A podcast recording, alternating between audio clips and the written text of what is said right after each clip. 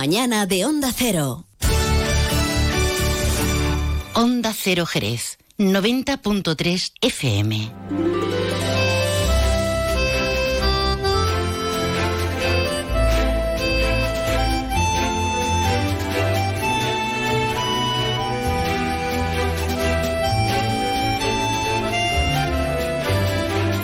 Ahí estamos, ahí está Onda Cero. Es un asunto que no ha dejado indiferente a nadie, independientemente de la idea y del pensamiento y de la reflexión que esto, eh, bueno, pues haya provocado o provoque en cada uno eh, de nosotros siendo España campeona del mundo de fútbol femenino y estas noticias. En fin, ahí está Onda Cero, como siempre, en la actualidad, las declaraciones eh, de Rubiales en esa emisión por streaming ofrecida eh, por la FIFA y en este caso, eh, bueno, pues transmitida o retransmitida, ahí sí que pega, retransmitida a través de Onda Cero. En cualquier caso, después van a tener ustedes cumplida información del resto de la comparecencia de Rubiales. Y aquí nosotros tomamos el relevo, es viernes 25 de agosto, se va la ola de calor. ¿Dónde? Porque hasta donde nosotros sabemos, hoy en Jerez de la Frontera llegaremos a los 43.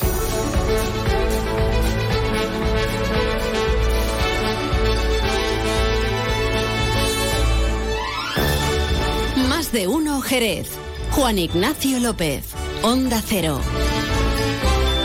Y a mal tiempo, en este caso, altas temperaturas, buena cara y optimismo. Y claro que sí, tenemos el fin de semana. Ya ayer se oía gente que decía, hoy es jueves. ¿Cuántas veces hemos oído ya eso, los palabras que nos inventamos por las ganas que hay de fin de semana? Esto cuando hay mucha gente apurando sus últimos días de vacaciones, que lo hagan bien y que lo disfruten, incluso con estas calores. Bueno, enseguida vamos a dar un repaso a la actualidad, pero le hacemos una propuesta de aquí a las 2 menos 10. Hoy se viene viene usted con nosotros, te vienes tú también, por favor, hasta Sanlúcar de Barrameda. Nos vamos a encajar en el recinto de las piletas, hipódromo natural, escenario del más bello espectáculo de las playas del sur, como en su día eh, dieron en llamar a las carreras de caballos en las playas de Sanlúcar. Saben ustedes que eh, estos ciclos de competiciones hípicas se rigen por el horario de mareas. El primer ciclo fue hace dos, tres semanas y ahora que la marea hoy vuelve a ser baja, mañana y pasado,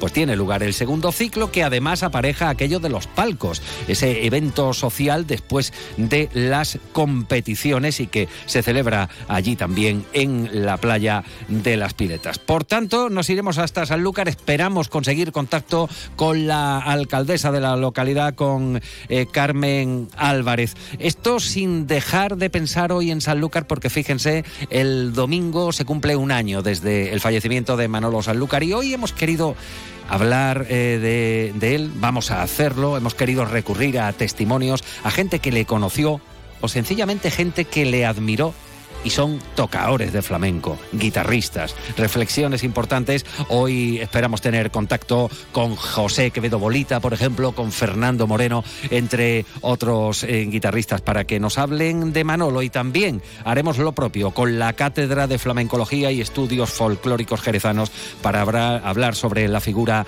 de Manuel Muñoz Alcón. Y antes de nada, nuestra primera cita va a estar en una viña, bueno, en una de las viñas de Williams and Humbert que ya ha acabado la vendimia. De una de nuestras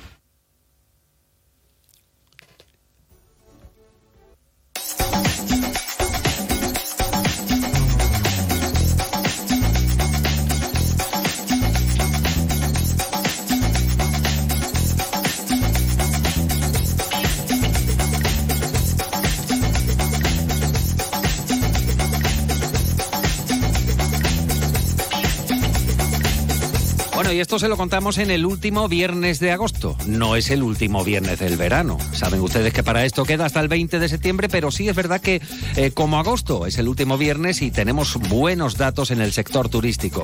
Los que ha publicado el Instituto Nacional de Estadística. Y es que durante el mes pasado, en julio, se alojaron en Jerez más de 33.200 personas. Eso eh, se desprende de la última encuesta de ocupación hotelera eh, elaborada por el Instituto Instituto Nacional de Estadística. Desde el ayuntamiento subrayan que Jerez es un destino de primer nivel, que goza de buena salud, que tiene una gran capacidad para batir récords y además añaden que los beneficios se localizan en el sector hotelero, la hostelería, el comercio de Jerez al registrarse esta mayor afluencia de turistas. Antonio Real es el delegado municipal de turismo. Una de las cosas fundamentales del destino Jerez es la fiabilidad, la fiabilidad de los clientes que repiten. Para eso pues tendremos que incidir todavía más en eh, todos los 212.000 embajadores que tiene Jerez, que son todas las personas que vivimos en la ciudad. De tener un número de camas ahora mismo, pues nos hemos convertido, pues casi, tenemos casi 9.500 camas en la ciudad de todo tipo. Esto quiere decir que vamos avanzando, pero hay que rentabilizar todas esas camas y hay que dar actividades para que la ciudad pues tenga no solamente estas camas, sino que pueda tener más en el futuro. Cambiamos radicalmente de asuntos. Emergencias 112 Andalucía ha gestionado en el primer semestre del año un total de 47.423 incidencias en la provincia de Cádiz. Es un dato algo mayor que el mismo, pero en el periodo de 2022, cuando se contabilizaban 46.779 avisos al 112. En la última encuesta de satisfacción realizada, los usuarios otorgan, según la Junta de Andalucía, un sobresaliente a la gestión global del sistema. El principal motivo por el que los ciudadanos llamaron al 112 durante los primeros seis meses de 2023 en la provincia han sido por cuestiones sanitarias, seguidas de las relacionadas con la seguridad ciudadana, las incidencias de tráfico, los accidentes de circulación, la relativa a animales y los incendios. Por cierto, que Cádiz se encuentra entre las tres provincias con mayor número de emergencias junto a Sevilla y a Málaga. Y situándonos de nuevo en Jerez, se inicia un plan de choque en la fuente del Mamelón, que tendrá una duración de tres semanas y que tiene como finalidad eliminar ese verdín que había aparecido en el fondo del vaso. Eh, Jaime Espinar es el teniente de alcaldesa de Servicios Públicos y Medio Ambiente. Cualquier resquicio de falta que pueda existir de, mantenimiento en nuestra fuente, vamos a actuar de manera inmediata y así se ha hecho con la fuente eh, del Mamelón, donde eh, debido a las altas temperaturas se había percibido pues un aumento de, digamos, del verdín para que todo el mundo nos, nos entendamos y inmediatamente con la empresa, a la que le agradezco por la rapidez eh, en la intervención con Tecnocontrol, nos hemos puesto a trabajar para solucionar este problema, no de cara solo actualmente, sino también de cara a futuro que no vuelva a ocurrir. Eh, la fuente del Mamelón creemos que está en el corazón de Jerez, por lo tanto tiene que estar plenamente cuidada. Igualmente se está realizando, lo apuntan desde el ayuntamiento, la limpieza de la conocida como fuente de las cofradías, ubicada en la Alameda Cristina. Se está limpiando con producto específico a presión su fondo y se va a reparar su sistema de iluminación original que carecía, según indican, de funcionamiento hace meses. Y sin lugar a dudas hoy es noticia un día más, el tiempo, ya lo saben ustedes. Cuarta ola de calor. Y atención, porque hoy con temperaturas más altas que las de ayer. Nos vamos hasta la Agencia Estatal de Meteorología. Marta Alarcón, buenas tardes. Muy buenas tardes. En la provincia de Cádiz tendremos cielo poco nuboso despejado con temperaturas máximas sin cambios, quedándose en valores de 45 grados en Arcos de la Frontera, 43 en Jerez de la Frontera, 33 en Cádiz y Rota 30 en Algeciras. Y de cara a mañana seguiremos con cielo poco nuboso con temperaturas máximas en descenso, quedándose en valores de 42 grados en Arcos de la Frontera, 41 en Jerez de la Frontera, 38 en Algeciras, 35 en Cádiz o 34 en Rota. El viento será de componente norte. Es una información de la Agencia Estatal de Meteorología. Bueno, pues ya estamos en las 12 y 38 minutos. Comenzamos con nuestros contenidos en Más de Uno Jerez. Más de Uno Jerez. Juan Ignacio López. Onda Cero.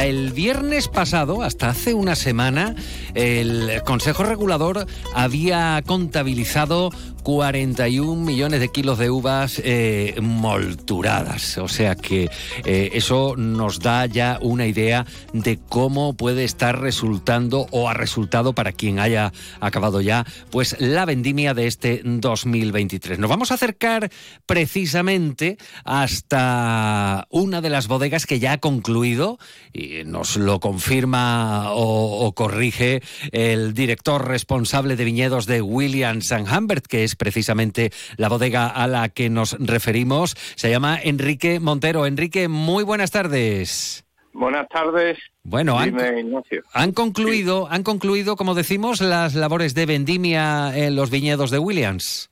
Eh, pues sí, hemos concluido precisamente el día de ayer.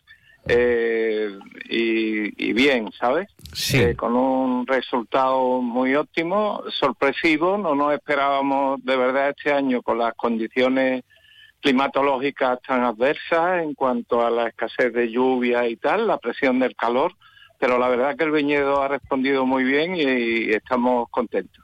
Bueno, eh, la calidad de la uva, descríbanos un poquito, eh, bueno, pues la característica que, le parezca más oportuna sobre lo recolectado. ¿Cómo, cómo está la uva este año, Enrique? Mira, eh, en cuanto a sanidad, me consta, no solo en los viñedos de William, sino en el resto de proveedores que a los que la empresa le compra William eh, y, eh, y en el resto del sector, por, por, lo, por lo que sé, en, en Jerez, este año la calidad es inmejorable. Se miden los lagares por, por cómo se encuentra de ácido glucónico y te, y te digo que prácticamente a cero. O sea, que, que ha sido un año realmente mmm, exento de enfermedades y de plagas y mm, por consiguiente la, la, uva muy muy sana. Claro, pero otro aspecto sí sí sí, sí, sí, continúa. Otro aspecto que nos iba a decir. Sí, otro otro aspecto a considerar el, es el aumento. Eh, hemos tenido un grado alcohólico espectacular, mucho, muy superior a la del año pasado. Ya de hecho nosotros cuando iniciamos la vendimia eh, estábamos en torno a 11 y medio, 12 de, grados de Gomé, cosa que realmente, eh, José Ignacio, yo llevo en esto 49 años. Nada más, ¿no? nada más, no, Recuerdo, nada más. Y no recuerdo, o sea, me, es difícil recordar un inicio de vendimia con esta graduación, por lo menos en nuestro caso, ¿sabes? Eso es positivo también. Hemos tenido un poquito menos de acidez que el año pasado, tampoco, tampoco es malo. En definitiva, en, cuanto a rendimiento, mm, nosotros hemos estado superior al año pasado, aproximadamente en un 10%, cosa que tampoco, a ver, partimos que el año pasado fue una cosecha muy corta, pero bueno, que estamos contentos con el resultado y sobre todo, y sobre todo, con la, con la calidad de la uva, ¿sabes? No solo, no solo la, la de Williams, sino la de la de la que hemos comprado a proveedores, eh, estamos muy muy contentos. Y, en, y en cuanto a cantidad de, de, los recogidos en los, en los viñedos, ¿qué tal ha, estado? Mira, eh, mm, acabas de dar un dato cuando cuando ha iniciado el, el programa eh, del Consejo Regulador, eh, que se aproxima que se aproxima mucho a los 44,4 millones que se recogieron el año pasado en Jerez. Este año eh, ya ya lo hemos superado. Hace un par de días superamos y creo que estamos sobre 46 o por ahí. ¿Qué quiere decir esto? Pues que, que va a haber un aumento de producción eh, en nuestro caso, como te he dicho, pues estaríamos sobre entre el 10 y el 11% y 10, concretamente 10,6%. Y en el resto del marco, pues, pues no sé si podemos hablar un poco de, de igual número, ¿sabes?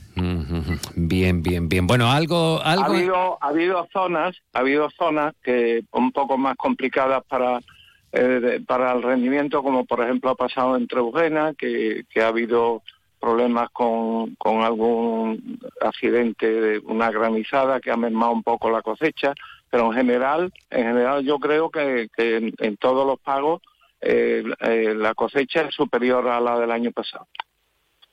Que digo yo que... de la base que el año pasado fue un año muy corto, ¿eh, José Ignacio? Alto que Bien, trataba de decirte, Enrique, que en esto algo tendrá que ver las características de esa tierra que distingue y caracteriza al marco de Jerez, eh, la, tierra albariza, porque la verdad es que eh, pluviométricamente las lluvias no nos han tratado eh, precisamente bien. Sin embargo, bueno, pues nos estás dando datos hasta el momento, bueno, pues unos 46 millones de kilos de uvas ya y, con una sanidad y con una graduación buena. En esto algo tiene que ver la tierra albariza. Mm, a ver, si te digo algo, me quedaría súper corto. A ver, a ver. A ver, mira, eh, estamos en un entorno, eh, en, cuanto a la albariza, eh, especial.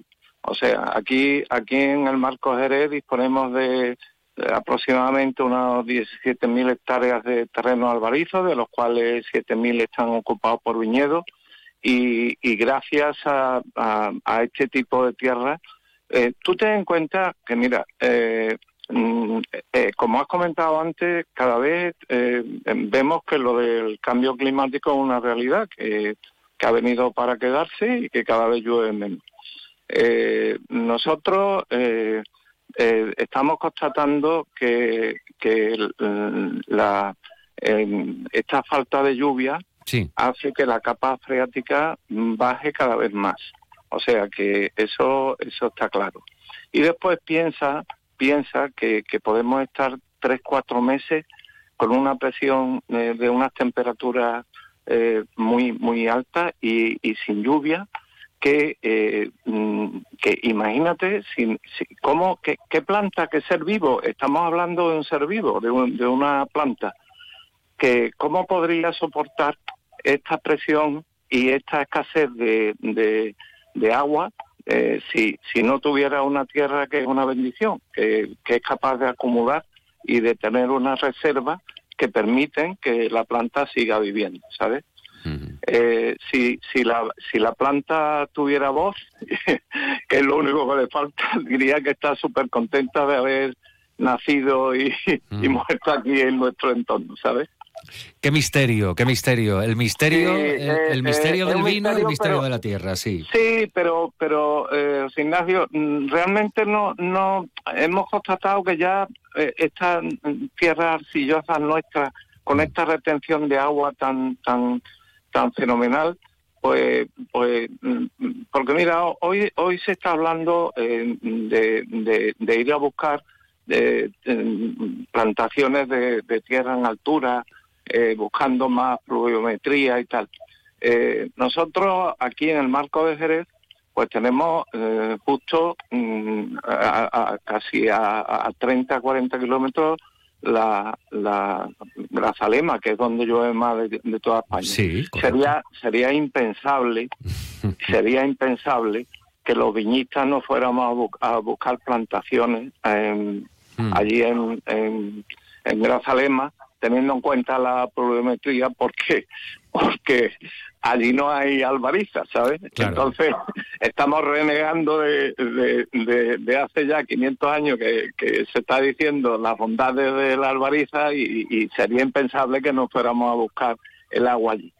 Eh, tenemos que, soportar aquí, eh, mm, disponernos a prepararnos para, para este cambio climático, estudiando nuevas variedades, eh, a ver cómo, cómo hacemos para que las plantas resistan más. En ello estamos, ¿sabes? Bueno, bueno, en ello estamos, pero en cualquier caso el misterio de la viña, el misterio de la tierra albariza, los misterios de, de los vinos de Jerez y la vendimia que ya ha tocado a su fin, en este caso eh, para Williams and Humbert, donde ya eh, se ha terminado de recolectar la uva en viñas. Mire, Enrique, ya, ya que estamos hablando, hay una viña de Williams por la que yo siento predilección. He estado varias veces, me encanta. Es dos Mercedes, allá por. ¿eh? Tirando, tirando alto. ¿eh? Carretera de Lebrija Antigua. Qué cosa más bonita, qué cosa más maravillosa de, eh, Viña. si, si me deja un minuto solo. Sí.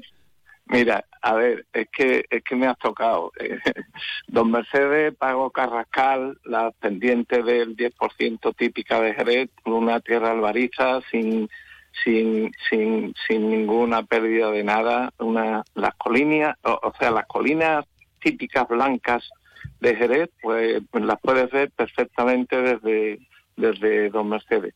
Y además aprovecho para comentarte que tenemos un proyecto muy interesante en Don Mercedes de eh, Pedro Jiménez.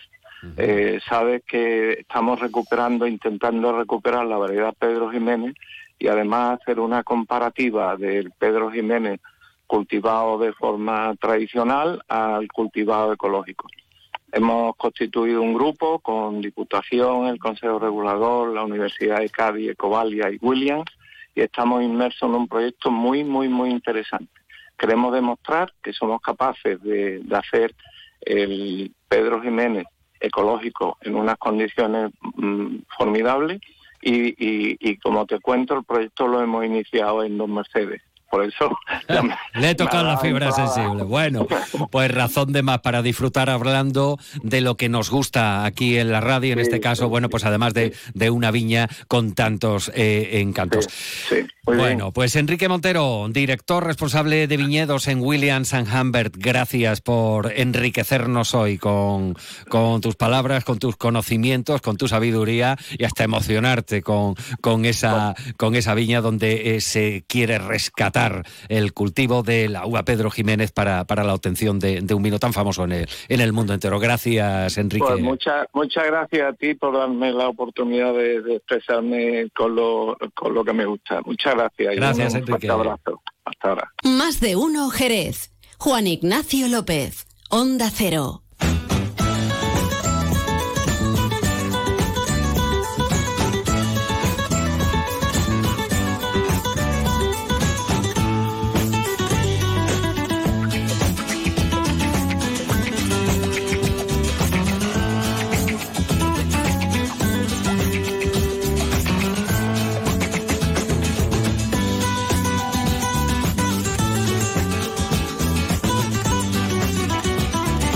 Qué barbaridad, qué barbaridad, qué barbaridad. Y es escuchar esto y revivir tantos momentos. Y saben ustedes que en este programa eh, tenemos predilección por poner esta banda sonora cada vez que hablamos del más bello espectáculo de las playas del sur.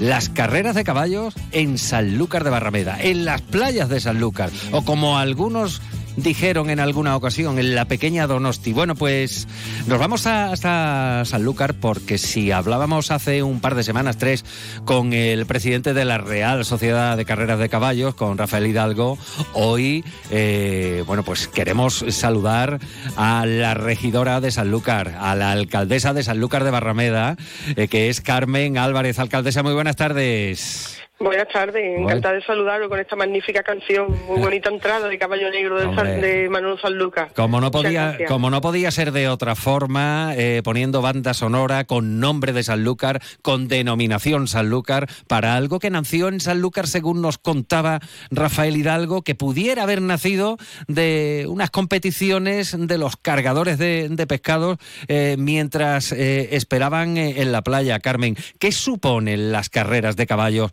En la playa de las Piletas para Sanlúcar de Barrameda, 178 años después.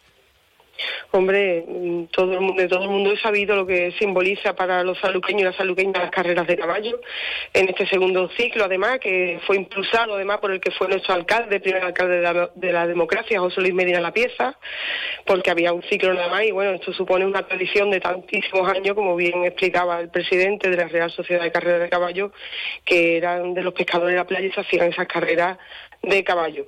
Para los saluqueños supone que Mucha gente viene a visitarnos a, esta, a este finales de agosto y vienen a conocer la ciudad, a ver las carreras, a ver qué oferta turística tiene nuestra ciudad tan bonita. Es un espectáculo aquí en nuestras playas, con Doñana adelante, con las puestas de sol. En definitiva, eh, eh, son unos momentos muy muy emotivos para la ciudad de San Lucas. ¿no? Siempre los saluqueños y las saluqueñas estamos esperando este este verano, ¿no? Para ver las carreras de, caballo. Además viene gente, una fiesta de interés turístico internacional, viene gente de todos los países, ¿no? Ahora mismo tenemos tenemos turistas de, de todos los países. Claro, hay, hay, hay, gente que viene expresamente, Carmen, a, Sanlúcar eh, por el atractivo de, de, las carreras de caballos, dicen, oye, que esto que se organiza con la puesta de sol, cuando ya la baja mar, cuando la, la marea está vacía y queda ese hipódromo natural, realmente eso atrae a, a turismo específico que viene, que viene a ver las carreras. Sí, porque es un turismo muy popular, es un turismo muy de, pueblo, es un turismo de, bueno, aunque seamos una gran ciudad, pero me refiero que es un turismo de pueblo porque el sentimiento que tenemos los saluqueños y las saluqueñas, no hemos perdido ese, esa esencia de, de gente de pueblo, ¿no? Mm. Y eso gusta mucho a los turistas que vienen a nuestra ciudad, porque la playa está muy cerquita, es una playa urbana, de fácil acceso, no es como otras ciudades que tienen que coger el coche o autobuses para desplazarte a, la playa, aquí la tenemos cerquita y luego tenemos esa, esa vista, ese incomparable, ¿no? Con ese Doñana enfrente, esa puesta de sol, los barquitos, es tremendo. Y San Lucas no solamente es puesta de sol y carreras de caballo, tenemos mucho más, tenemos mucho patrimonio que sí, que tenemos que cuidar y que tenemos que arreglar, sí, como en todas las ciudades. Bueno, Pero tenemos mucho patrimonio y mm. luego tenemos mucha historia. Mm. Aquí recordar que hace 500 años partió esa, esa circunnavegación a la Tierra, ¿no? O sea, ya de esto es tradición histórica, ¿no? Es una ciudad con mucha esencia histórica y que además, pues, bueno, yo creo que quien viene aquí repite. Y es porque tiene ese sentimiento, ese barrio alto, el barrio bajo, la playa, las zonas de la, pesca, de la agricultura. Sanlúcar es una ciudad para, para vivir. Se vive muy bien en Sanlúcar de Barrameda. Por cierto, alcaldesa, eh, ya que el Guadalquivir desemboca en Sanlúcar, aprovechamos la ocasión. ¿Qué tal este verano turísticamente? ¿Cómo se está comportando hasta donde ustedes llegan en el, en el ayuntamiento sanluqueño? ¿Qué tal la ocupación? ¿Qué tal el turismo este año en líneas generales? Sí, sí, el turismo bien, ¿no? Siempre tenemos en la idea esa, ese objetivo de, querer desestacionalizar el turismo, pero ahora mismo estamos en el momento más, vamos, en la cúspide del turismo de nuestra tierra, ¿no? Y la verdad que se está llevando bien, pero que esto es tradición, que San Lucas siempre ha tenido mucho turismo en, verano, ¿no? Y lo llevamos bastante bien. Nosotros los sanluqueños y las sanluqueñas somos gente que tenemos siempre los brazos abiertos para recibir a todo el mundo y además es una ciudad que se ha sido recientemente nombrada capital de la gastronomía. Hombre. Y ya le digo que todo no es playa, río, doñana, carreras de caballo y comer bien, sino que también tenemos patrimonio, tenemos también nuestras zonas verdes, nuestro, tenemos otros espacios también que cuidar y luego el centro es muy bonito, la Plaza del Cabildo, el Barrio Alto y esa esencia que te decía al principio del pueblo, de nuestras chasquitas y de eso, eso también es capitalidad gastronómica. Eh, Carmen Álvarez, alcaldesa, gracias por atender la llamada de Onda Cero, que ustedes tengan un final de carreras de caballos los tres días, hoy, mañana y pasado, y que se les dé muy, pero que muy bien. Sí, hoy mismo a las cuatro de la tarde empieza este segundo ciclo de las carreras de caballos el memorial de José María Medina López, también hace una carrera de Sigra, el Gran Premio Andalucía, el Lexus Loto Truf, eh, CaixaBank y luego también en el último día tenemos el Gran Premio Ciudad de Sanlúcar de Barrameda que está dedicado a Manolo Sanlúcar como bien has entrado con esta canción tan bonita de él, de Caballo Negro, y que bueno, todos los homenajes que tengamos a la gente de nuestra tierra, pues que además es un gran genio del mundo del flamenco, pues la verdad que lo vamos a, disfrutar. Y además no solamente porque esto lo hacemos de Manolo San Lucas porque se cumple el aniversario de su fallecimiento y lo hemos querido dedicar este Gran Premio Ciudad de San Lucas a, a él, ¿no? Y luego también, pues decir que estas carreras para terminarte de decir que tenemos la gran suerte de vivir en nuestras playas y que se vive desde la orilla y por eso te decía que es popular. Cualquiera puede acceder a ver las carreras de caballo, que no es algo elitista. Elitista no puede ser nuestras carreras. Siempre ha sido de, del pueblo porque es una carrera que viene desde, desde la playa debajo de guía hasta las piletas. Si es verdad que se montan una sociedad de carreras de caballo, nos están allí y que estaremos allí viendo la, llegada a la meta, porque la puede ver todo el pueblo. Así que a partir de hoy a las 4 de la tarde empieza esta carrera y la terminamos con este bonito homenaje a, nuestro gran compositor de nuestra tierra, que tenemos que defender a los nuestros. Y es precisamente este año a Manolo Sanlúcar por, por el aniversario de su fallecimiento. Alcaldesa, gracias, lo dicho. Feliz fin de semana, feliz desarrollo de las carreras de caballo, feliz conclusión del verano, que les deje muchos beneficios a Sanlúcar, que se lo merece. Gracias. Sí, muchas gracias a vosotros y también felicitar a la labor que hacen la, Real Sociedad de Carrera de Caballo de nuestra ciudad. Así que muchas gracias. ¿eh?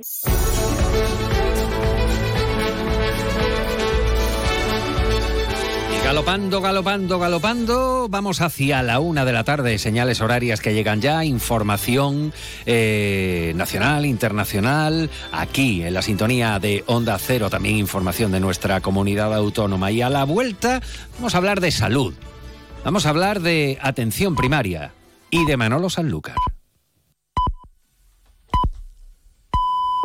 Es la una de la tarde, mediodía en Canarias.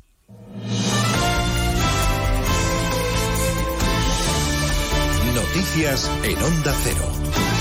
Buenas tardes. Les avanzamos a esta hora algunos de los asuntos de los que hablaremos con detalle a partir de las dos en Noticias Mediodía, empezando por la noticia del día. Luis Rubiales se atrinchera en su cargo y no dimite, no va a dimitir como presidente de la Federación Española de Fútbol. Contra pronóstico, poco antes de las doce y media, anunciaba en un desconcertante discurso ante la Asamblea Extraordinaria de la Federación que no piensa renunciar. Se presenta como la víctima y asegura que el beso con Jenny Hermoso fue consentido y de mutuo acuerdo. Arremetido además contra el falso feminismo, así lo ha llamado, no las feministas de verdad, sino el falso feminismo y ha anunciado querellas contra las ministras Yolanda Díaz, Irene Montero y Yone Belarra, entre otras. En la sede de la Federación en Las Rozas continúan José Luis Pérez Vicente. En la técnica informa Raúl Granado.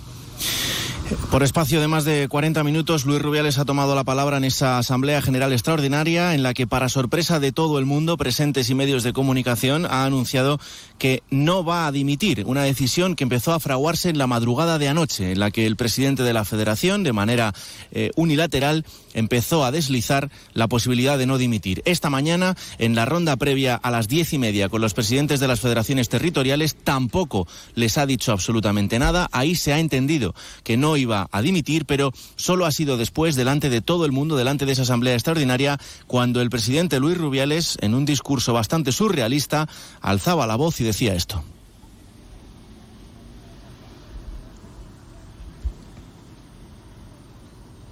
Parece que no podemos escuchar las declaraciones de Luis Rubiales. En cualquier caso, lo que sí ha ocurrido ya es que esa asamblea ha finalizado y que las reacciones empiezan a producirse. Por ejemplo, se anuncia rueda de prensa del presidente del Consejo Superior de Deportes, Víctor Francos, para esta tarde. Importante lo que tenga que decir. Y la vicepresidenta en funciones del Gobierno, Yolanda Díaz, acaba de emitir también una primera valoración pidiendo el cese inmediato de Luis Rubiales. También la ministra Yone Belarra por alusiones, ha calificado el discurso de Luis Rubiales como violento y mafioso que no funcionará, escribe, contra un país que ya ha cambiado. La Fiscalía Provincial de Madrid ha remitido además a la Audiencia Nacional una denuncia presentada contra el presidente de la Federación Española de Fútbol, Luis Rubiales, por el beso a la jugadora Jenny Hermoso en la entrega de trofeos del Mundial, dado que entiende que este asunto, en contra de lo que dice Rubiales, al ocurrir fuera de territorio español es de su competencia y podría ser una agresión sexual. Vamos a ver si podemos escuchar ahora sí la negativa contra todo pronóstico de Luis Rubiales a marcharse y a renunciar a su cargo.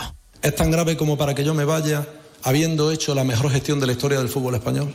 Pues les voy a decir algo. No voy a dimitir. No voy a dimitir. No voy a dimitir. Fue un beso espontáneo, mutuo, eufórico y consentido, que esta es la clave de la anécdota, del no pasa nada, del tal, empiezan todas estas presiones, se pasa al silencio de la jugadora y después a un comunicado que la verdad yo no termino de entender. Aquí no se está tratando de hacer justicia, se está ejecutando un asesinato social.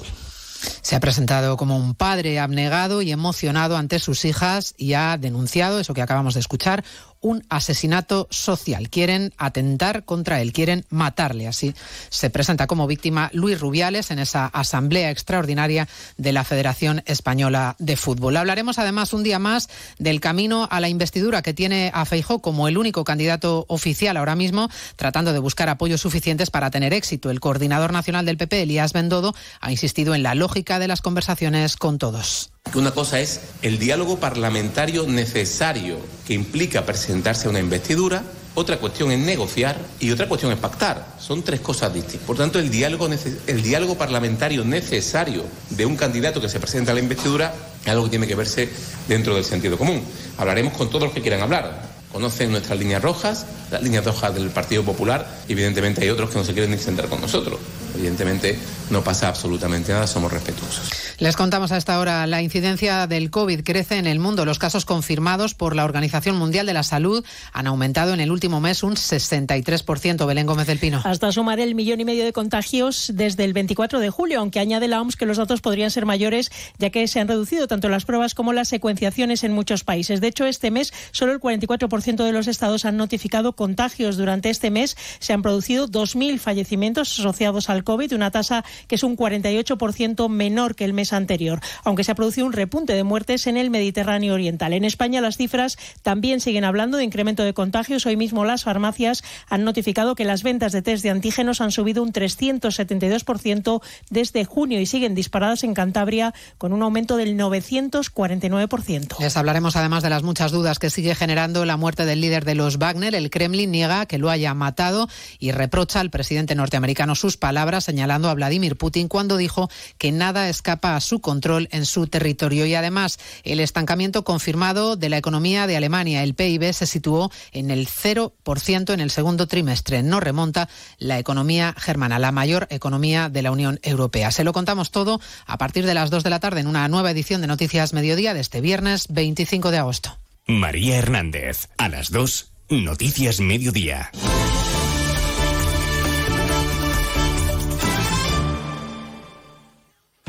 Como el perro y el gato. Es lo que tiene ir al veterinario, que vean lo que le pasa, que el veterinario ha valorado que esa tos requiere un tratamiento con corticoides y el animal está mejorando. Los gatos que viven en un recinto cerrado y que no salen al exterior, evidentemente en algún momento tienen la curiosidad. Tienen el interés, esa curiosidad. Y si ven una puerta abierta y dicen, pues a ver qué hay ahí al fondo, pues tiran. Aquí está, como el perro y el gato, para pasar ese buen rato. Todo sobre las mascotas con Carlos Rodríguez. Como el perro y el gato. Este fin de semana, el domingo a las dos y media de la tarde. Y siempre que quieras, en la app y en la web de Onda Cero. Patrocinado por Menforsan, los especialistas en cuidados, higiene y cosmética natural para las mascotas. Te mereces esta radio. Onda Cero, tu radio.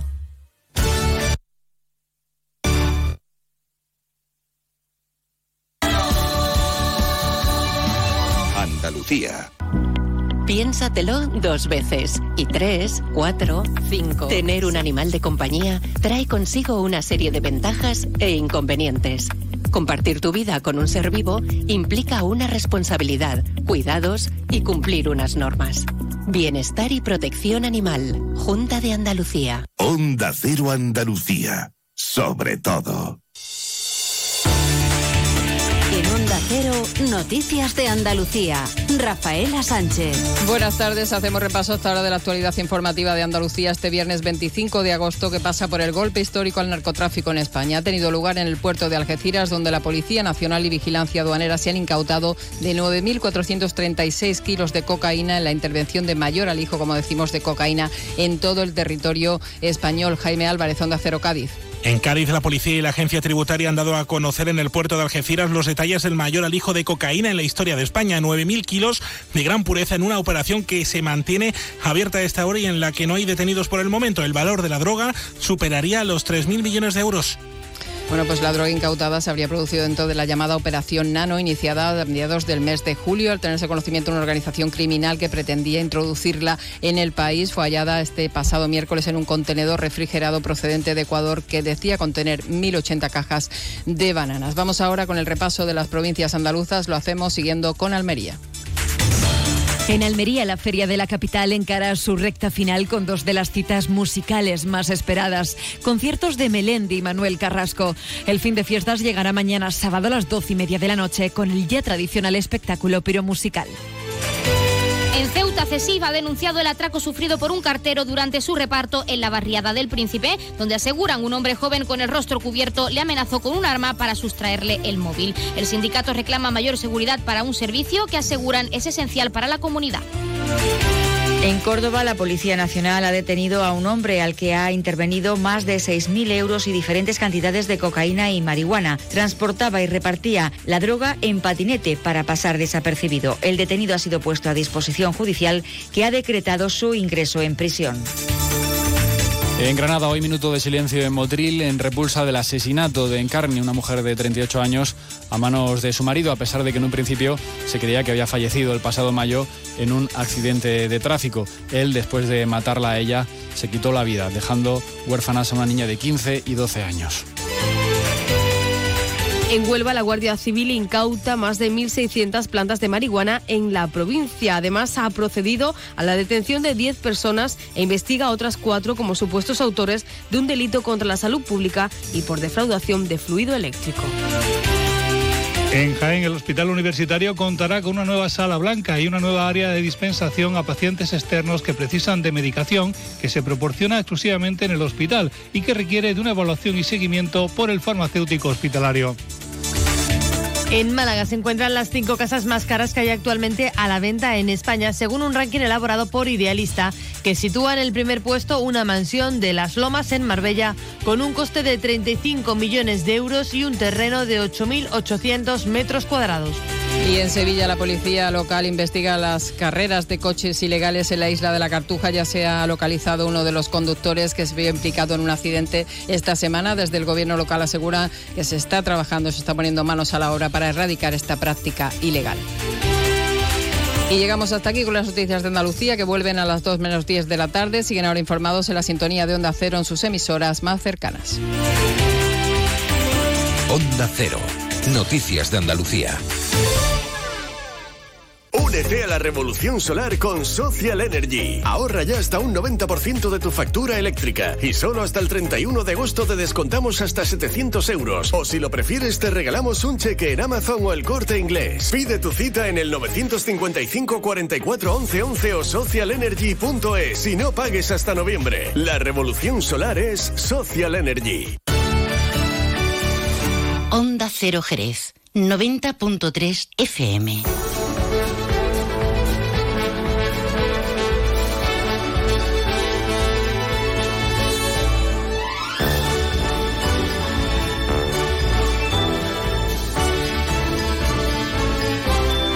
De uno Jerez.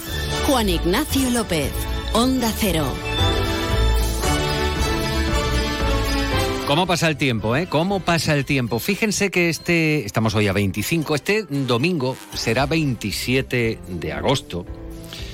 Y tal día como ese 27 de agosto, pero hace un año, eh, recibíamos la noticia de la triste pérdida de Manuel Muñoz Alcón, Manolo Sanlúcar, genial tocaor, guitarrista, compositor y productor musical.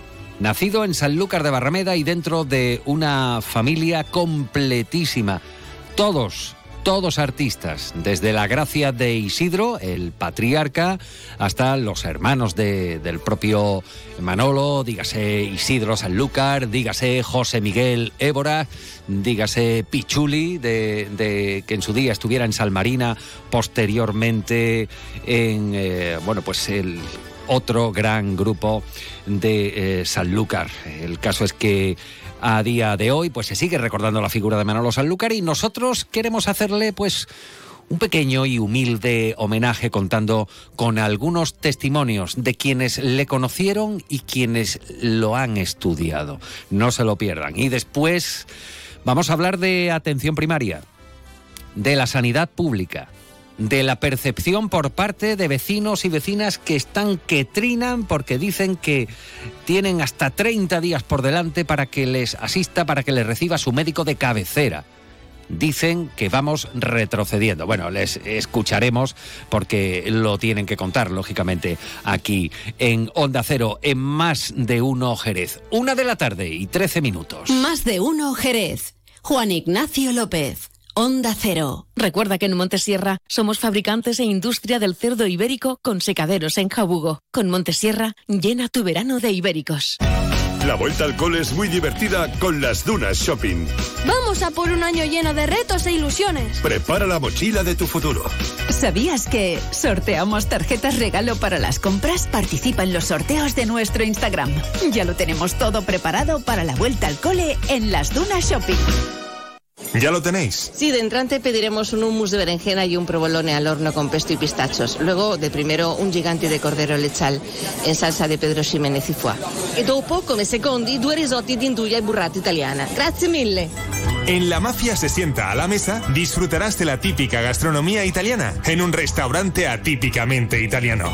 La Mafia se sienta a la mesa. Piacere originale. Estamos en Jerez, Avenida Andalucía 105, Glorieta Tío Pepe. Segundas rebajas escandalosamente bajas en Tom Descanso. Todo en oferta, sofás, cheslón, sillones, relax, colchones, canapés, bases tapizadas y además mantenemos un 10% adicional de descuento en todas tus compras y paga en 12 meses sin intereses. Tom Descanso. Segundas rebajas. Corre, que se acaban. En Sanlúcar, Santo Domingo 48. Más de uno Jerez. Juan Ignacio López. Onda Cero.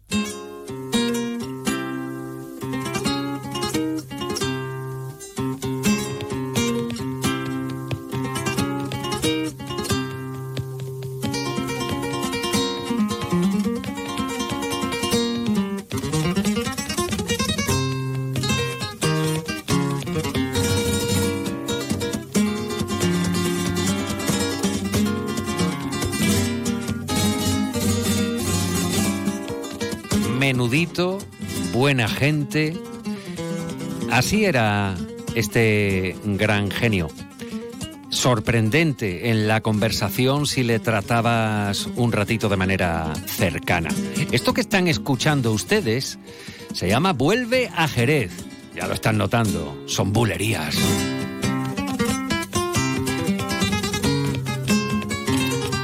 Pues no sé si era Mundo y Forma del Cante Flamenco o algo así, pero este disco estaba en casa, digo en, en mi casa familiar, ¿eh? porque éramos siempre admiradores de, de Manolo. Y eh, bueno, pues dentro de, ese disco que puede datar del año 72, 73, eh, yo tengo ahora mismo, tenemos contacto con alguien que, que sabe más de, de, estas cosas que uno, pero yo el recuerdo no lo pierdo. Y ahí estaba ese Manolo Sanlúcar jovencito y son piezas de guitarra, aquí no hay orquesta, no hay arreglos, están escuchando ustedes la guitarra y si acaso el compás de palmas por bulerías. Y palmas sorditas, ¿eh? Sorditas, para que lo que se escuche sea la guitarra de Manolo. Y con un Manolo nos vamos en este caso porque recordar a Manolo Sanlúcar no pretende ser una experiencia hoy en nuestro programa egoísta, particular y cerrada. Eh, queremos testimonios y, y, en este caso pues nos hemos dirigido a la Cátedra de Flamencología y Estudios Folclóricos de Jerez y saludamos a Manolo Naranjo Loreto que es precisamente bueno pues es secretario de la, de la Cátedra. Manolo, buenas tardes. Buenas tardes, Juan Ignacio, ¿qué tal? Bueno, bueno, ¿qué te parece este vuelve a Jerez? Ya tiene sus años, ¿eh? Hombre, eh, la figura de Manolo mmm, es importantísima entre otras cosas porque su padre, Isidro, mm. fue discípulo de Javier Molina, nuestro gran valedor de la guitarra en Jerez. Entonces, de una manera u otra, cuando uno oye a Manolo Sanlúcar, también está escuchando a Jerez. O sea, tú mm. lo percibes en ese, en, en, justamente en esta bulería que estamos escuchando, se ven destellos del, del toque de Jerez. Mm. Bueno, Manolo Sanlúcar, hace un año ya que se nos marchó físicamente, pero su música perdurará y, bueno, culpa de ello te, tendremos pues la gente que, que, admiramos la obra de Manolo Sanlúcar y que sigamos reproduciendo eh, sus discos que son muchos y de gran calidad. ¿Qué destacas de, de Manolo Sanlúcar, Manolo?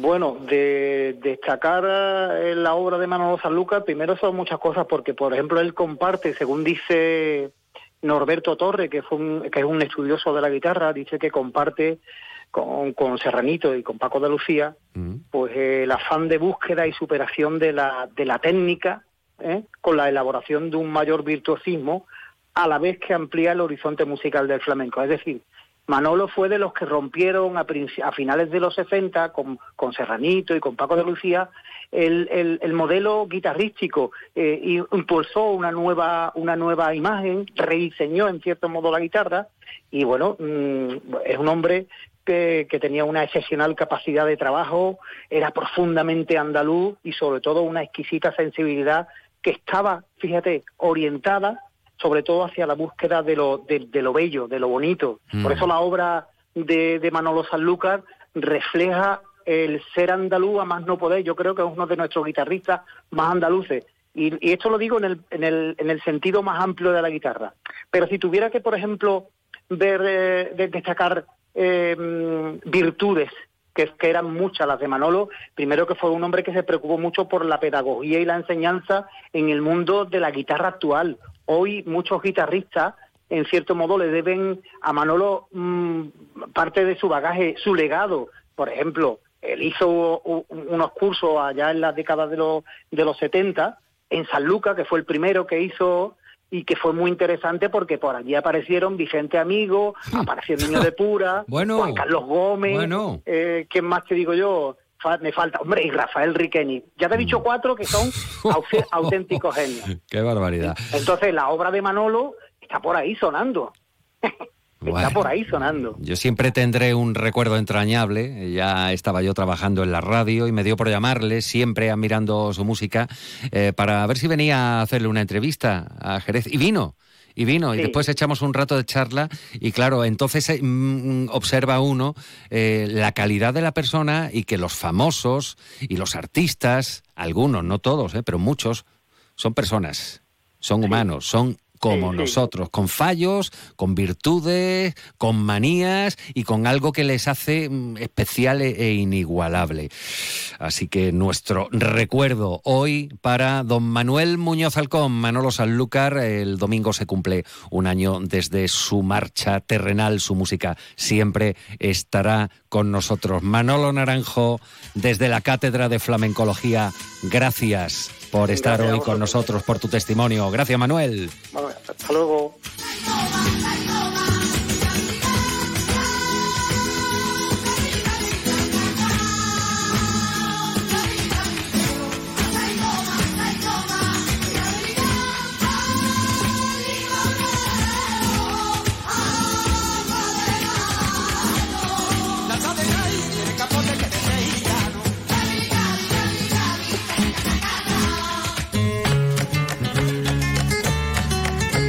Bueno, eso se llamaba Puerta del Príncipe y pertenecía a Tauromagia. Qué pedazo de disco que además el propio Manolo eh, Sanlúcar, eh, bueno, pues confesaba, reconocía que se hizo expresamente para el entonces novedoso, atención, el entonces novedoso Compact Disc.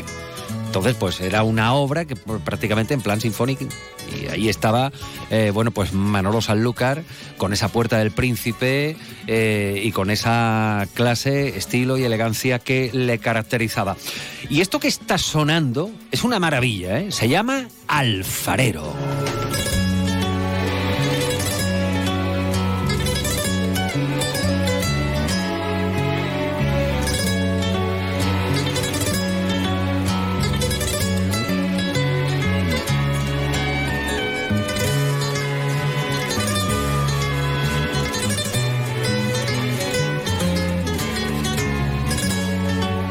Increíble, ¿verdad? Precioso, alfarero. Además te, te, imaginas la estampa, ¿no? Te imaginas la estampa. Bueno, pues Manolo Sanlúcar, pero ¿qué ha supuesto este señor? Este ser humano que se nos marchaba físicamente hace un año, ¿qué ha supuesto para eh, tantos artistas, ¿no? Y Manolo Naranjo nos acaba de nombrar a, gente de, mucho peso, ¿no? Por ejemplo, Riqueni, fíjense, eh, Riqueni que salió además del certamen internacional de guitarra flamenca que hacía la Peña Los Cernícalos y en cuyo jurado participaban gente corriente, ¿no? Manolo Sanlúcar, eh, Paco de Lucía, Serranito, Víctor Monge Serranito, que también acaba de nombrar, eh, pues Manolo Naranjo y tanta gente y de ahí salió, bueno, y Gerardo Núñez y para, para para hacer un programa completo. Nosotros hemos querido recurrir a, tres artistas, eh, por ejemplo, eh, para que nos hablen eh, su sentimiento sobre Manolo Sanlúcar. Por ejemplo, Isaac Moreno, que pertenece a una familia de artistas, es profesor de guitarra flamenca y además toca or. Isaac, buenas tardes. Buenas tardes, Juan Ignacio. Pues la verdad es que tuve la suerte de, estar con, Manuel en, muchas ocasiones.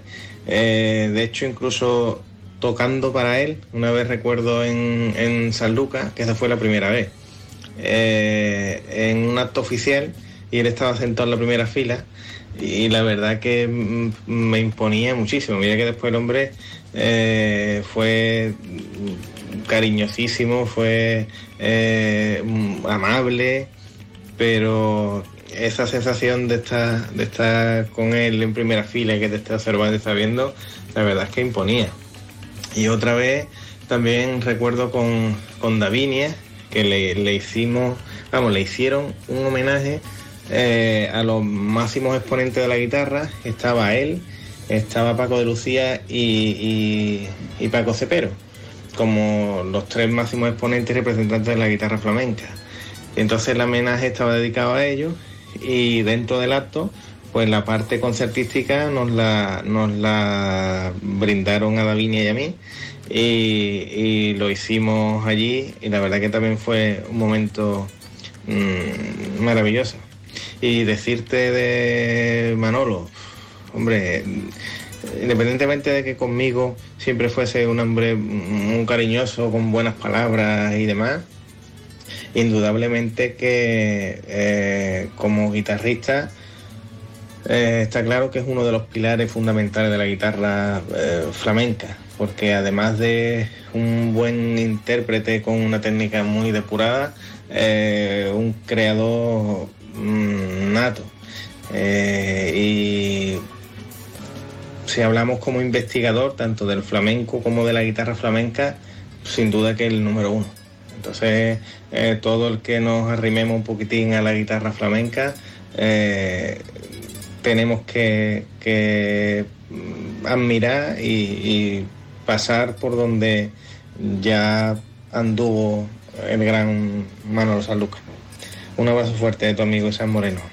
Gracias Isaac por tu testimonio. Qué bueno, ¿no? Conocer, tratar de cerca al maestro y recordarlo ahora como lo recuerda precisamente el padre del que acabamos de escuchar, otro, otro gran guitarrista, ya lo saben ustedes, Fernando Moreno. Buenas tardes. Buenas tardes, Juan Ignacio. Mi anécdota con Manolo fue algo increíble. Estaba sacando en San Lucas el disco dedicado a Miguel Hernández y estaba justamente con las ranas de la cebolla. Y yo estaba trabajando allí en el paseo, me miró, hombre Fernando, ¿qué pasa? Sube, sube. Total, que subo arriba y dice, mira, a ver si te gusta esto. Y empieza a tocarme el tema y le digo, Monet, yo creo que le falta algo. Simplemente, más abajo, trabajo y dice, cuando termine subo otra vez. Total, que subo y cuando subo la había cambiado.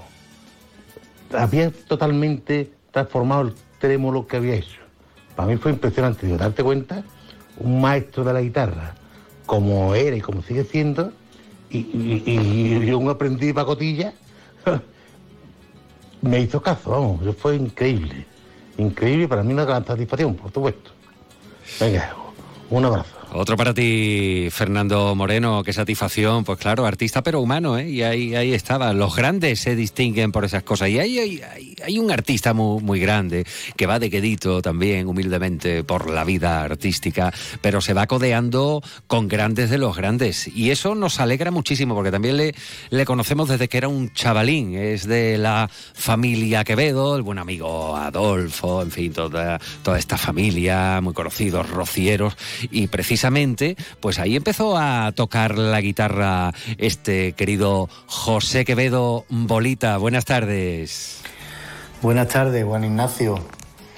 Eh, mira, hablar de, Manuel Sanlúcar, eh, sin duda alguna, hablar de, uno de los músicos más importantes del siglo XX, ¿no? Y parte del siglo XXI en el que estamos ahora. Eh, ¿Por qué? Pues porque su legado artístico, sus composiciones, su personalidad guitarrística, eh, reflejada en trabajos como el, el súper conocido Tauromagia, eh, Medea, Locura de Bricetrino, etcétera, su discografía es mm, imprescindible ¿no? para, para cualquier amante, no solo del flamenco, sino de la música. Y musicalmente a la altura de, de- cualquier obra eh, de cualquier compositor clásico o de, o de cualquier otra disciplina a nivel mundial, nada que envidiar, sin duda alguna. Eh, el maestro Manolo, pues, pues ha dejado no solo, no solo un legado registrado en, en- discos y en grabaciones, sino mm, una parte didáctica ¿no? que, que hace que comprendamos el origen de nuestra música y, y bueno, y, y llevarlo un poco también al academicismo, ¿no? A, a- a explicar de forma teórica cómo funciona también, ¿no? Eso creo que es muy importante y es algo que las generaciones presentes y futuras van a agradecer muchísimo, ¿no? Por todo ello considero que, que es un maestro en toda la dimensión de la palabra y, y bueno, una suerte poder haber sido contemporáneo de él y personalmente haberlo conocido y haber aprendido de, de él muchísimo. Y, bueno, eh, una de las cosas que tiene la música y que tienen los músicos es la inmortalidad ¿no? que, que tenemos. Me meto humildemente en el saco. Eh, porque bueno, al, poder registrar la- las obras y, y dejarlas ahí como legado, pues las hace, como digo, inmortales, ¿no? Así que ojalá pues la- las generaciones que vienen mm, cuiden ese legado, aprendan de él, lo disfruten y, y lo sigan expandiendo, ¿no? Así que nada, un fuerte abrazo y, y el maestro Manolo desde algún sitio espero y creo y estoy seguro de que estará orgulloso de, de cómo los artistas están, están defendiendo nuestra música, ¿no? Aunque hay que, quizás él le pegaría otro tironcillo de oreja a las instituciones para que esto eh, se cuide aún más. Un fuerte abrazo.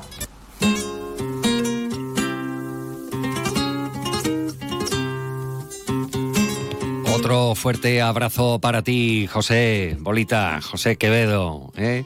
Bueno, testimonios, eh, matices, descripciones de la persona, del artista, de los detalles, de los momentos y de lo que ha significado y significa. Y ahí está el legado que debemos, como bien ha dicho José Quevedo Bolita, pues preservar y defender para que las generaciones venideras sepan lo que se hizo y la importancia que tuvo. Mundo y formas de la guitarra flamenca, que decía yo antes, Mundo y formas del cante flamenco, eso es un libro de flamenco, es como, como, como la Biblia, pero en flamenco, ¿verdad? Es un libro histórico del flamenco, pero este disco que lanzó Manolo allá por el año 1973 se llamaba Mundo y Formas de la Guitarra Flamenca. Y ahí salía muy jovencito, con una chaqueta negra, camisa blanca, mirando a cámara en blanco y negro y tocando la guitarra. Y dentro de ese disco este Vuelve a Jerez, por Bulerías Manolo Sanlúcar. Una de la tarde y 33 minutos. Más de uno Jerez. Juan Ignacio López. Onda Cero. En Restaurante La Piedra estrenamos carta nueva el 1 de julio. Acércate al Restaurante La Piedra en nuestro horario de verano de lunes a jueves de 12 a 5 de la tarde y viernes y sábado también por la noche. Disfruta de su magnífica terraza y el sabor de la cocina gaditana en un entorno inigualable. Restaurante La Piedra, el hogar del buen comer. Siéntete como en casa. Estamos en Jerez, Avenida Lebrija, Parque Empresarial. Más info en restaurantelapiedra.com. Yuyu, ¿eso qué es lo que es? No te hacía yo a ti de mojito, la verdad. Esto es la bebida de los dioses, Luis. El canastito. Es igual, pero más rico porque lleva canasta. Anda, ven que te pongo uno. Uy, qué delicia, Yuyu. Esto ahora en verano sienta de maravilla así de fresquito. ¡Canastito! No, ni nada. Disfruta con un consumo responsable. En Brico de Po seguimos de 20 aniversario y lo celebramos con un pack de vitrocerámica más horno por solo 329 euros. Prepárate para la vuelta a casa y disfruta de tu cocina a un precio excelente. Si lo encuentras más barato, te devolvemos la diferencia por dos. Siempre precio mínimo garantizado. Ya en tu tienda y en bricodepo.es. Área Sur te invita a vivir los fines de semana más emocionantes. Hasta el 10 de septiembre disfruta de divertidos talleres infantiles con tatuajes, pintacaras y máscaras. Pero eso no es todo, también podrás asistir a conciertos de música en directo y DJs. Y espera, hay más. Aprovecha los viajes en globo gratis los domingos de agosto. No te pierdas los planes de verano en Área Sur desde las 7 de la tarde. Ven y vive la máxima emoción. Más info en ccareasur.com. Más de uno Jerez. Juan Ignacio López. Onda Cero.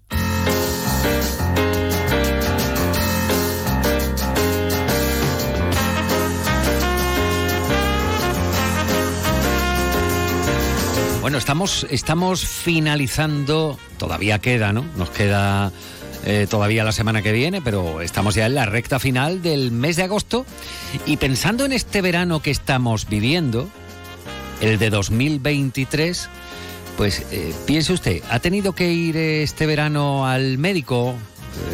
Eh, en cuanto a salud, ¿está usted bien? ¿Está echando el verano de manera tranquila o ha tenido que visitar a los facultativos?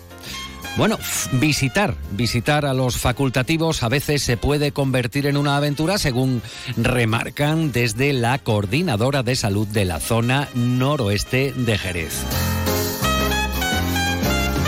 Y es que reclaman una mejora, eh, bueno, pues en la asistencia, por ejemplo, en el centro de salud de La Milagrosa, que ya saben ustedes que aglutina a gran cantidad de, de vecinos de esa zona de Jerez.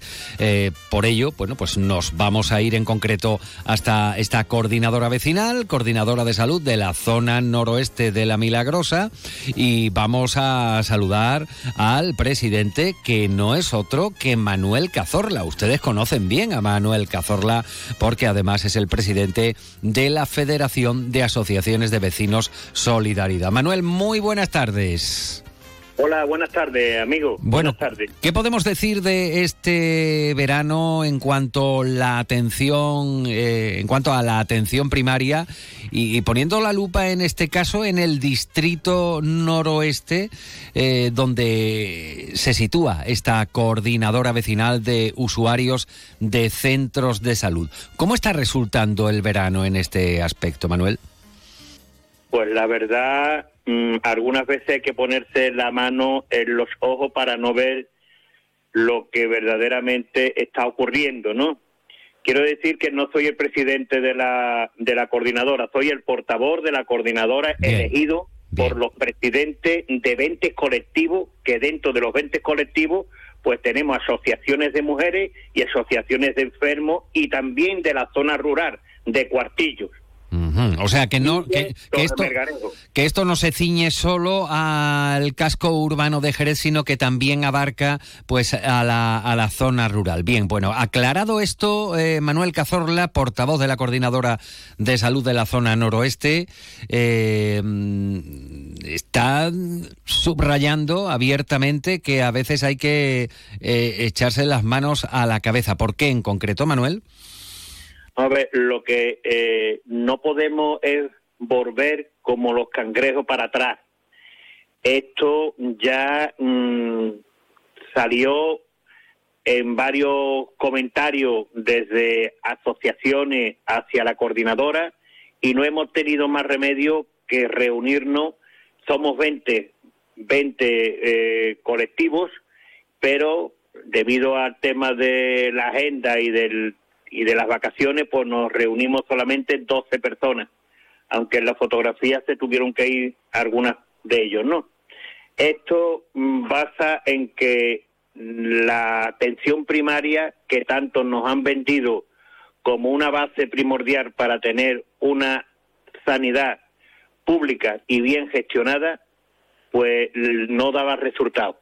Aquí hemos tenido, y, lo digo personalmente, eh, yo todavía estoy pendiente de poder buscar, encontrar, solicitar que te toque una cita con tu médico de cabecera y llevo ya dos meses queriéndolo hacer. ¿Y lo ha intentado a través de los diferentes canales, Manuel? No, vamos a ver, es que los canales de salud responde no funcionan. Los teléfonos de la atención primaria no funcionan. Te tienen que marcar y te tienen que ir allí a la, al centro de salud para solicitar cita. ¿De qué estamos hablando? ¿De volver de nuevo otra vez a esas colas interminables que en la pandemia teníamos?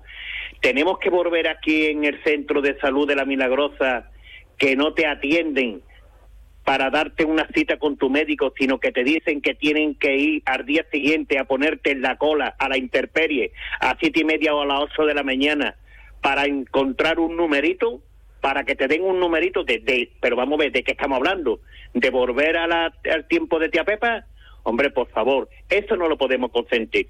Yo estuve allí, le dije que quería hablar con la directora, la directora no está operativa porque lleva ya cerca de dos meses que está enferma, Allí no hay un capitán de barco que te gestione adecuadamente los servicios a los que tienen la obligación de facilitarte.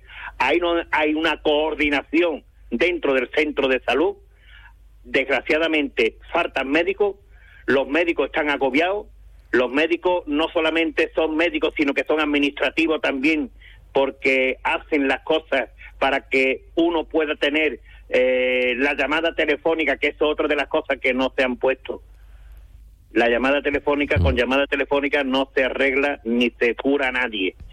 exigimos lo que es el tema presencial, importantísimo para que se conozca precisamente al enfermo, para que se hable con el enfermo. Y, y no hay mucho que irse para atrás para poder tener una sanidad como estábamos ya acostumbrándonos, que el médico fuese interlocutor válido para que te gestionase tu, medic, tu enfermedad, tu patología. Y eso es una de las cosas que nosotros, que nosotros hemos visto que no se está realizando y que hay que poner los pies en pared. Mm, Manuel, es, Manuel, esto, esto que está contando eh, ocurre en el distrito noroeste. Estamos hablando, poniendo el foco en el centro de salud de la Milagrosa, que me imagino que, también abarca, bueno, pues a, cantidad o a gran cantidad de, personas eh, procedentes de, esos colectivos que, han estado presentes en, en la reunión, incluso del Jerez Rural. Pero ¿tienen ustedes conocimiento de que esto solo ocurra en el centro de salud de la Milagrosa o se extiende a otros centros de salud? Yo estuve precisamente eh, para buscar cita para mi mujer y para mí. Y me dijo que de nuevo teníamos que ponernos en la calle a las 8 de la mañana, antes de las 8 de la mañana, en la cola, para tener la posibilidad de un numerito. Y ya pues de castaño oscuro me dijo que no me saltara tanto a la hora de hacer esta exposición, que él no tenía nada que ver. Digo, sí, pero ustedes sois los, los aguanta aguantazos. Esto se está realizando aquí. Dice, no, es que eso está en todos los centros de salud. Digo, mire usted, ese no va a ser mi problema. Mi problema es que como portavoz de la zona noreste de aquí, de la Milagrosa, en que encerramos cerca de treinta y tantas mil personas, esto es algo en que sale de castaño oscuro y por ese motivo estoy hablando más alto, para que estas personas que están aquí esperando, ¿eh? están esperando los numeritos para que le dé usted a la tecla y lo atiendan en atención sanitaria, en atención al ciudadano, ¿eh? y soy cuatro, esto hay que agilizarlo, porque si queremos tener una sanidad ¿eh? bien gestionada, hay que agilizar hay que ser consciente de los distintos problemas que estamos padeciendo. Pero claro, como no hay ningún capitán de barco que en este caso os diga cómo tenéis que funcionar, ese motivo es lo que nosotros vamos a denunciar. Vamos a hacer una asamblea. Esto usted me está diciendo que está en todos los sitios. Que vuelvo a repetir, que ese no es mi problema. Que el problema de nosotros es que vamos a gestionar eh, a, través de las denuncias, de las reivindicaciones. Y si tenemos que pedir ¿eh? dimisiones, vamos a pedir dimisiones. Porque no es normal que en una atención primaria, ¿eh? que estábamos todos ilusionados en que esto funcionase adecuadamente y con todos los servicios que aquí en cualquier caso se podrían dar, hay que aportar precisamente en esa, esa, esa, ese dinero, esa, esa subvención, por llamarlo, esa partida presupuestaria, perdón, para que los centros de salud estén más operativos ¿eh? y no tengamos que estar aguantando lo que ustedes nos están comentando. Ante, sí, ante, ante esto, Manuel Cazorla, ustedes hablan de movilizaciones desde la coordinadora eh, de la zona noroeste. Eh, hablan de movilizaciones, están estudiando llevar a cabo movilizaciones. ¿Cuándo? ¿Cómo? Bueno, pues esto hoy ha salido en prensa, esto es una cosa que ya llevábamos ya eh, algún tiempo barajando, pero en vista de los problemas que se están padeciendo en todos los lugares y máxima en Cuartillo que tienen una desilusión impresionante para poder tener médicos, para poder el médico que los que los cite, personas mayores ¿eh? que están por todos los sitios. Vamos a ver, es que es que hay una falta de respeto, hay una falta de gestión en todo esto que, que, que la sangre fluye demasiado en a la mente y nos sube la tensión a todos los miembros. A ver, esto es una de las cosas que nosotros hemos dicho. Eh, hoy se ha salido en prensa. Esperemos ¿eh? que esto la semana que viene, la semana que viene, veamos los resultados de los mismos. Nosotros la semana que viene vamos a empezar a mandarle las cartas al señor Valdivieso como responsable de la zona Jerez Costa Norte eh, de aquí de, Jerez y a la delegada provincial de salud. Y si queremos, pues también a lo que es la delegada, la consejera de sanidad. Estos son cartas. Tenemos también pensado en, en concentraciones en distintos lugares. Tenemos que hacerlo a través de las asociaciones vecinales dentro de la participación ciudadana, que los vecinos se den cuenta de que hay un grupo de personas ¿eh? que están trabajando para darle el servicio, para que le den el servicio adecuado a la sanidad que le corresponde. Esto es, este, esto es, esto se eterniza. Esto es como la película la, la batalla perdida. Nosotros seguiremos luchando para ganar esa batalla. Pero, hombre, por favor, los medios con los que deben de contar la, la sanidad, de que estamos hablando, dónde se encuentran, dónde están la desilusión, es que estamos desilusionados con esta atención primaria que siempre nos han dicho que es la base primordial para tener una sanidad pública. Es que tenemos que irnos precisamente a la sanidad privada, a ese médico privado para gastarnos el dinero y que nos atiendan porque 30 días, y bueno, 30 días, por decirte 30 días, yo llevo dos meses esperando, pero ¿de qué estamos hablando? El médico, cuando uno va al médico, necesita que se le dé cita dentro de los cauces normales y corrientes que te daban en 48 horas, para que el médico te viese. El médico te viese. Y que si se arreglan las cosas, si se intenta arreglar las cosas a través de la presión, que es importante que los vecinos tengan en cuenta que la presión ¿eh? ciudadana es importante tanto en cuenta ¿eh? se pueden conseguir los objetivos deseados. Es la situación, en este caso, reivindicativa por parte de colectivos vecinales, muy especialmente desde, eh, bueno, pues la, eh, el distrito noreste, no noroeste, rectificamos, distrito noreste, en este caso, coordinadora vecinal de usuarios de centros de salud y el portavoz, en este caso, por una sanidad pública y de calidad, no descartan movilizaciones, como nos está diciendo Manuel Cazorla, a quien agradecemos la disposición para hablar con Onda Cero. Gracias, Manuel. Y bueno, eh, eh, estaremos, estaremos pendientes a la próxima semana a ver qué sucede, si hay algún tipo de, de reacción. Gracias, Manuel. Buenas tardes. Pues muchas gracias a ustedes por darnos la voz. Buenas tardes, amigos, y muchas gracias.